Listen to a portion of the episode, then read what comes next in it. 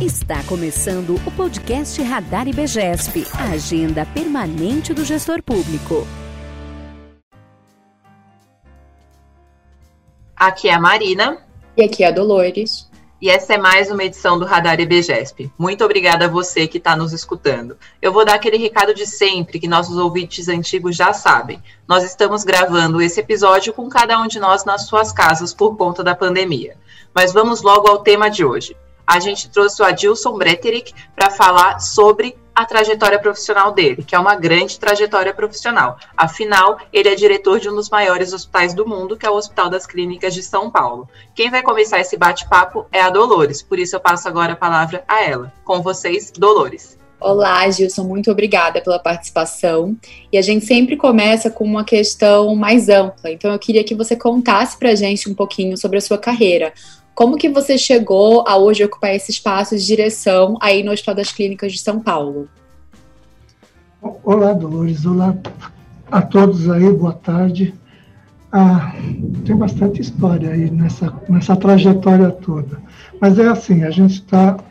Eu estou aqui há 27 anos no Hospital das Clínicas, né? E um pouco antes, algum tempo antes, não dá para falar muito tempo também, porque vai identificar a minha idade aí, vai falar que eu estou com mais de um século coisa parecida, mas não.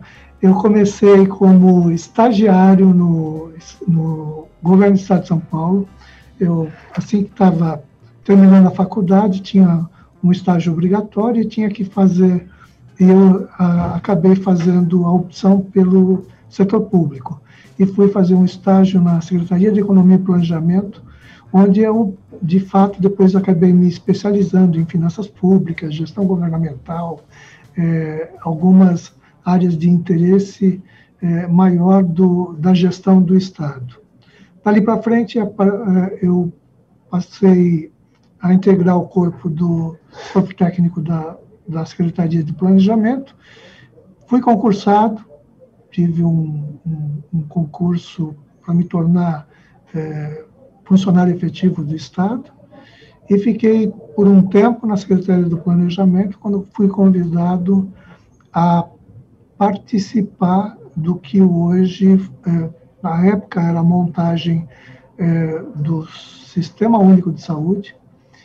Na época ainda era Sistema Único e Descentralizado de Saúde, SUDES. Né? Antes do SUS, antes da, da Constituição, definiu o sistema único, né, a gente já fazia essa, esse exercício no Estado de São Paulo, na Secretaria de Estado da Saúde.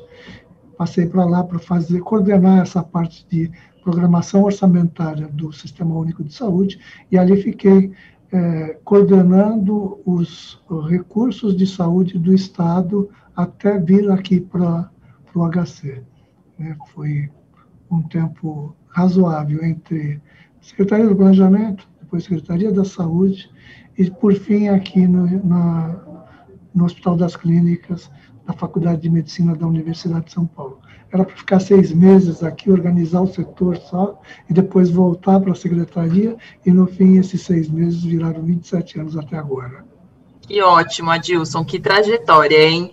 Conta para gente como que é a sua formação como o que você fez na faculdade, como o seu desenvolvimento contribuiu para essa trajetória, o que você aprendeu na faculdade te ajudou a entender mais sobre gestão pública, como foi isso? Ah, sem dúvida nenhuma. Eu vim da iniciativa privada antes, né? Eu gerenciava uma área de comércio no, no setor privado, eh, antes da faculdade, depois eu fui resolver fazer a faculdade para eh, conseguir bagagem teórica para aquilo que eu já fazia na prática. E fui fazer administração de empresas. Depois da administração de empresas, como eu falei, fui fazer o estágio no setor público, que era um interesse grande, conhecer o que era planejamento é, governamental. E a partir dali eu fui fazer um curso de especialização para efeito da carreira pública, né, em gestão governamental. Foi um, um curso de especialização de mais de 400 horas, é, lá na Secretaria do Planejamento, com a, a, a, participação de todo o corpo técnico da Secretaria, E a partir dali eu me interessei cada vez mais pelo, pelo processo e fui me especializando. Fiz finanças públicas com a, na Secretaria de. na Escola Fazendária do Estado, e acabei fazendo banking depois na GV para entender um pouquinho mais profundamente finanças e fui me especializando. Acabei, por, por último, por fazer um MBA na GV também, é, para é, gestão de sistemas de saúde. E, então, esse tempo todo eu venho tentando me aprimorar, me atualizar, estar é, tá conseguindo mais bagagem teórica para poder assumir, de fato, essas responsabilidades todas na gestão de recursos da magnitude como esse da, da saúde no Hospital das Clínicas. Né? Muito legal. É, para quem não lembra, ou para quem não assistiu a nossa Semana do Servidor Público, a Gilson também foi nosso convidado numa live que debateu a valorização do serviço público. E nessa live você falou bastante que um dos aspectos essenciais da gestão pública é a formação, que está aqui nessas questões que a gente está te fazendo. E eu queria saber como que você acha que a gente pode usar e otimizar esse, esse desenvolvimento do servidor público? Então, é também citei nessa live né, que é uma pena que o Estado de São Paulo tenha optado por fechar a escola de governo é, recentemente, a, a Fundap, né, mas algumas outras iniciativas estão pipocando pelo, pelo setor. É, Para buscar esta coisa mais profissional e corporativa, eu acabei indo para o Conselho Regional de Administração, onde se faz o controle da profissão, né? E lá eu estou coordenando um grupo de, chamado Grupo de Excelência eh, de Administração em Saúde, para tentar contribuir de alguma forma com essa questão da formação, ou pelo, pelo menos eh, subsidiar algum tipo de análise junto ao órgão de, de controle da profissão, né, de administração, e e mais ainda, aqui no, pelo próprio HC, eu também participo de, uma, de um projeto que deixou de ser um projeto, já é uma realidade, a Escola de Educação Permanente do Hospital das Clínicas. Então, é enorme, já temos aí alguns cursos com mais de 300 mil participantes, cursos em EAD, né? E todos eles na área de saúde especificamente, áreas técnicas de saúde, que é o fundamental para o, a, a, formação, o preparo desses profissionais para a gestão em saúde. Né? E aí a gente está trabalhando essa coisa desde sempre. Trabalhei lá na Fundap como professor também, é, já há bastante tempo, e aqui coordenando o curso também é, de uma parte da, de administração hospitalar, junto a essa escola que a gente montou aqui, a Escola de Educação Permanente, e vejo assim como fundamental e necessário a, o preparo, a preparação profissional é, para que possam estar é, tá assumindo funções de, é, é, de importância em termos estratégicos, táticos e operacionais em toda a esfera pública. Né? A gente vê, é, até com tristeza, uma relativa tristeza, que não existem cursos de administração pública, exceto uns ou outros que a gente tem aí, os, os mais tradicionais, como o da GB, por exemplo, ainda é, é mantido, mas não cresce mais o mercado para essa, essa área. Há pouco interesse em formação pública. Né? Então, eu acho que é, é é fundamental esse tipo de iniciativa, inclusive é, essa do IBGESP, acho fantástico isso, que a iniciativa privada venha se ocupar em preparar agentes públicos para a ação pública. Isso é fantástico, fundamental isso, né? E, e eu não vejo outra saída que não o, o, a educação efetiva para esse preparo, essa, esse crescimento profissional esse povo que tem que assumir essas funções públicas. Né? É, infelizmente o tempo passa, né? E aí ao longo do tempo a gente vê que a dinâmica de atualização para o setor público vai se defasando frente à, à, à dinâmica educacional como um todo para a área privada, né? Então acho que falta ainda bastante o que, o que fazer, bastante nessa iniciativa e tem que ter um, um, um melhor preparo também para esse esse povo que está assumindo essas funções é, de caráter público, né? carreira pública, efetivamente.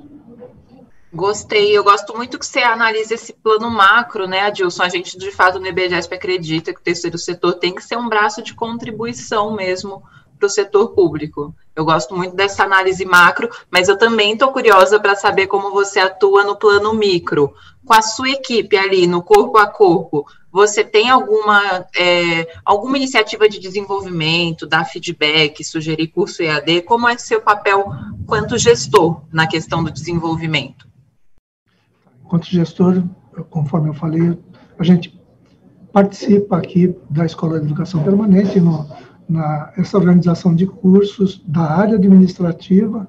Temos aí algumas preceptorias para é, trazer o pessoal da área de, é, de administração hospitalar do Brasil inteiro para dentro de casa aqui do Hospital das Clínicas, é, para conhecer o funcionamento em operação do hospital, né? Quer dizer, isso dá um enriquece o conhecimento é, da, da prática administrativa como um todo. Óbvio que o embasamento teórico é mais do que necessário, né? mas a prática é, dá muita velocidade para esse aprendizado. É, o, o, pessoal vivenciando isso é, cresce muito rapidamente. E isso a gente tem feito com a equipe interna é, do, do, do, setor aqui. O setor aqui é um, a, a coordenação econômica financeira do, do Hospital das Clínicas é uma, um departamento que foi criado junto à superintendência, e como eu falei, isso é uma cidade, a gente tem 23 mil colaboradores dentro do Hospital das Clínicas, e uma boa parte disso é administrativa. Então, tem que ter esse suporte técnico para o crescimento profissional desse, desse, é, desse grupo é, de administradores, entre aspas, aí, gestores de, de saúde. Então, a gente tem aqui um plano de é, aprimoramento do, do nosso pessoal interno, através da Escola de Educação Permanente, isso é permanente mesmo, a gente vem fazendo essa atualização é, permanentemente, e com uma adesão grande, sempre há um interesse grande de quem está participando é, ativamente do processo processo administrativo do complexo hospitalar. Isso é muito gratificante porque é, a gente percebe que há um interesse desses profissionais em estar permanecendo, inclusive galgando posições nessa, nessa área administrativa. Gilson, eu acho que na sua fala você deixou bem claro que você acredita tanto no impacto social do trabalho do serviço público, na importância da formação, e essas são duas questões centrais para o IBGESP também. E aí eu queria deixar uma fala sua final, como que você vê o futuro da administração pública, especialmente se a gente conseguir alinhar essas políticas de educação continuada, de formação corporativa e de valorização do serviço público. Então, eu, eu vejo assim, se não houver uma, é, uma sinergia entre setor público e privado, é, fica tudo muito mais difícil a gente avançar com a celeridade necessária. Né? Demanda por saúde é crescente e, e, e não, não vai parar nunca isso. Né? É um setor que está em, em, em pleno crescimento constante. E isto hoje, é, quando a gente olha para o Sistema Único de Saúde, a gente tem que olhar essa, essa coisa, como a Marina falou, o, setor, terceiro setor é importantíssimo para o Sistema Único de Saúde. Né? Mais de 50% do, de tudo que se faz no, no país como sistema único vem do setor, terceiro setor. São é, iniciativa privada, são as santas casas, efetivamente, né? É, é, é iniciativa privada com é, sem final, finalidade lucrativa e precisa estar preparada como se fosse um agente público também. É, não, não tenho dúvida disso. Se não houver uma sinergia para isso, é, fica muito difícil. O Sistema Único de Saúde tem alguns programas que cuidam disso, o PROAD, PRONAD, PRONOM, alguns uh, uh, programas que colocam o recurso da filantropia, que seria de é, recolhimento de impostos é, e que a filantropia, a filantropia devolve para o sistema único, são colocado, colocados prioritariamente com investimento ou investimento em educação.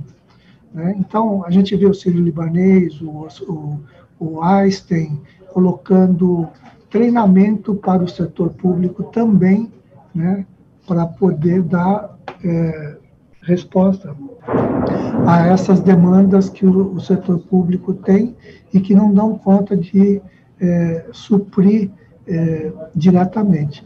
Então, eu vejo assim, num futuro é, não muito distante, uma, uma, uma maior sinergia ainda e um avanço nessa coisa do que foi colocado como o terceiro setor.